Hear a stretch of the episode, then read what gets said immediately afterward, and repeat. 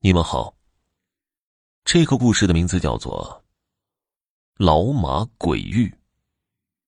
我的叔叔马文三，没啥文化，初中没念完就出去打工了，干过建筑工人、饭店跑堂，在底层摸爬滚打了二十来年，目前开了个装潢公司，算是事业有成了。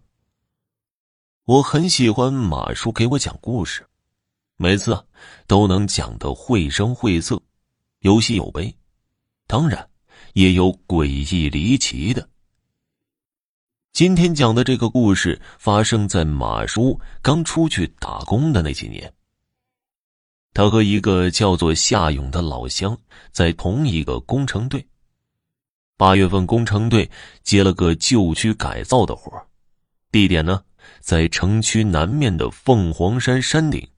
马叔和夏勇由于刚来队里不久，做的是最粗笨的装卸建筑材料的活到晚上收工的时候，两个人原本会随着队里的运输车一起下山，但是不巧啊，今天车子被派去别的工地了，两个人只能步行下山了。下山的时候有条小路，这条路是上山挖笋的老乡告诉我叔他们的。比沿着主路少走一半，他们之前也走过几次，已经熟悉了。可这次下山却出了问题。两个人是下午五点出发的，按正常的速度，五点半就能走到山脚下了。可是两个人足足走了有一个小时了，感觉还在半山腰呢。夏勇一边走一边擦着汗，心里直发毛。马叔呢，并不是迷信的人，不相信什么牛鬼蛇神。话虽这么说呀，马叔自己的心里也一直打鼓了，倒不是怕什么鬼打墙，只是这天呢，眼看着就要黑了，再走下去只会越来越难走。正这么想着呢，走在前面的夏勇突然喊了一句：“哎，你看，前面有灯光。”马叔听到这话。一转头就发现前面不远处确实有灯光，虽说不是找到路了，但是能在迷路的状态中找到人家，也算是吃了颗定心丸吧。两个人二话不说，加快了脚步，很快就走了过去。原来呀，是一间工棚。最近市政府在大力开发凤凰山，山上有好几个项目在同期建设。所以这一点也不奇怪，马叔二话不说就敲响了工棚的门，门没锁，自己推门进来吧。并没有人开门，但屋里传来一个声音。马叔推开门之后，就发现有两个人正在打牌呢。这两个人也不看门口，似乎注意力全都在牌上，这让站在门口的马叔他们有些尴尬。夏勇摸摸头。说到了迷路的事儿，这么晚了还下山什么呀？都是干工地的，就别见外了。今天晚上就住这儿吧。这个时候，埋头打牌的一个男人终于说话了：“你俩肯定还没吃饭吧？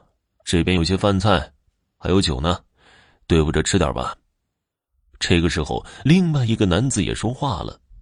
马叔和夏勇往另一张桌子上一瞧，眼珠子差点瞪出来。这哪叫对付啊？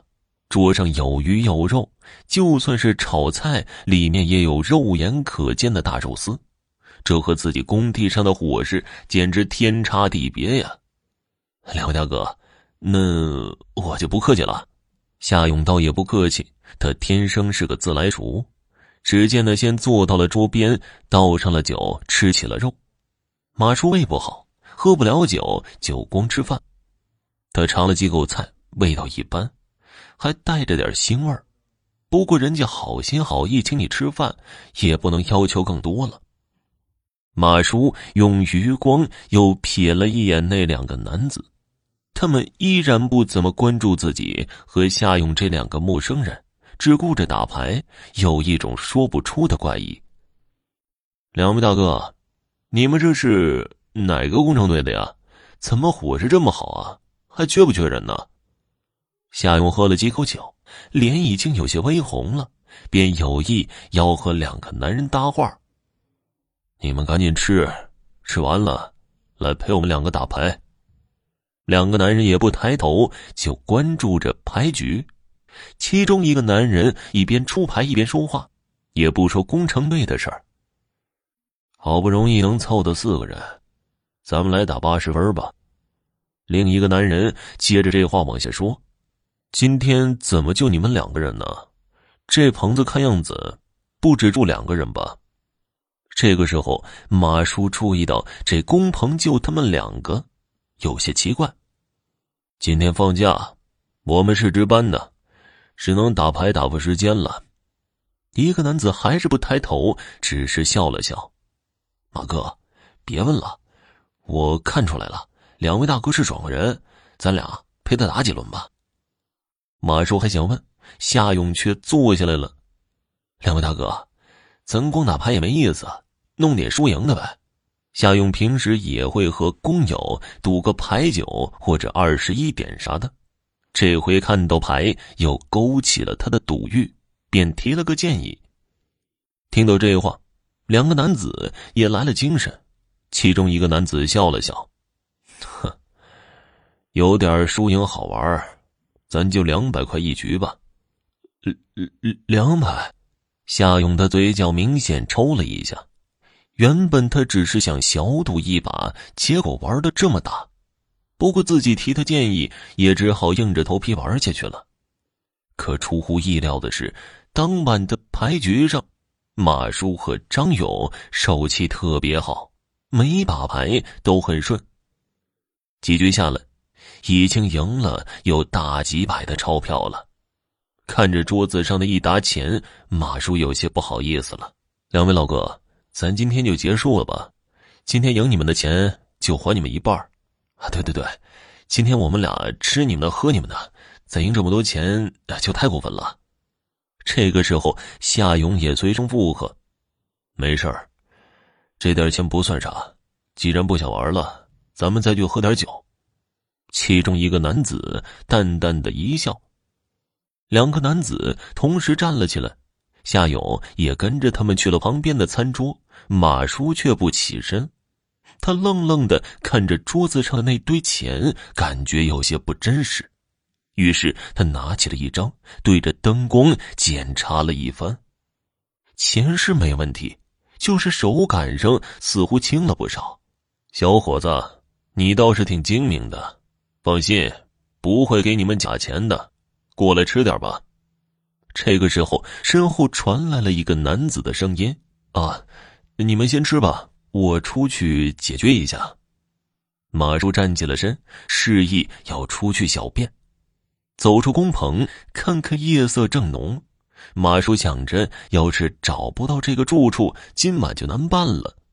他随便找了个草丛解手，一泡尿下来，感觉身体一松。等小便完，回头一看，顿时大惊失色。原来的工棚已经不见了，取而代之的是两个坟头。只见夏勇正坐在坟头前吃着什么。不用说呀，按照刚刚的安排，此时正和工棚里的两个男子喝酒呢。马叔看到这个情景，二话不说就跑了过去。走近了，才发现坟头摆了些祭祀的酒食。只见夏勇手里拿着一块肉，正拼命的往嘴里塞呢。可是嘴里早已塞满了泥土和杂草，怎么也塞不进去了。或许是嘴里塞了太多的泥土，夏勇的呼吸已经很微弱了，额头上一层汗，眼珠子直往上翻。马叔见状，赶紧将夏勇扶了起来，用力将夏勇嘴里的泥土给抠了出来。随后，他一只手托住他的腹部，一只手使劲的捶他的背，伴随着一阵干呕，一股带着恶臭的污秽之物从夏勇的嘴里倾泻而出了。吐出来的东西更是五花八门的，有食物，也有泥土、石块和杂草。看到这场面，马叔不免也有些恶心。毕竟这祭祀的菜肉，自己也吃了不少。夏勇在吐完之后，脸上回了点血色，但却没有意识。马叔心想着此地不宜久留，便一把将夏勇扛到了肩上。就在他跑出了一段路之后，分明看见身后有两个人影从坟里冒了出来。两个人朝着马叔诡异的笑着，像是那种你怎么跑也跑不出去的表情。马叔一咬牙，不再向身后看了，像一只没头苍蝇到处的乱跑。他怎么跑，就是跑不出那个林子。马叔越跑越急，脚越跑越软，最后不知道被什么东西绊了一下，整个人跌了出去。这一下摔得不轻啊！马叔半天爬不起来，眼前一阵阵的发黑。可另一只手摸索着，却摸到了硬硬的路面，像是水泥路。原来这下山的主路就在旁边呢，可他刚才怎么就没看见这条路呢？有了这条路，马叔也不担心什么了，扶着有些意识的夏勇下了山。回去之后，夏勇在床上躺了一个星期，总算是恢复了过来，只是胃里一直不怎么舒服。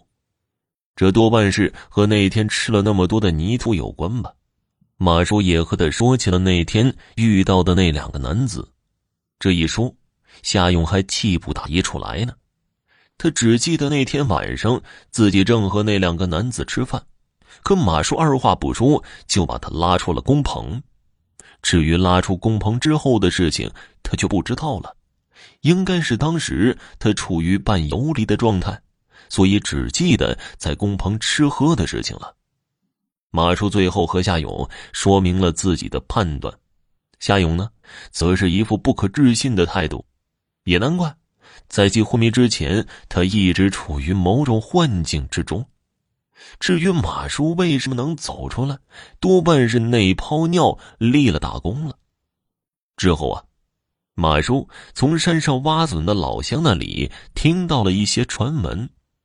说十年前呢，有个工程队进山修庙，因为临近年末了，大部分民工都回家过年了，工地上就留了两个人看管建筑材料。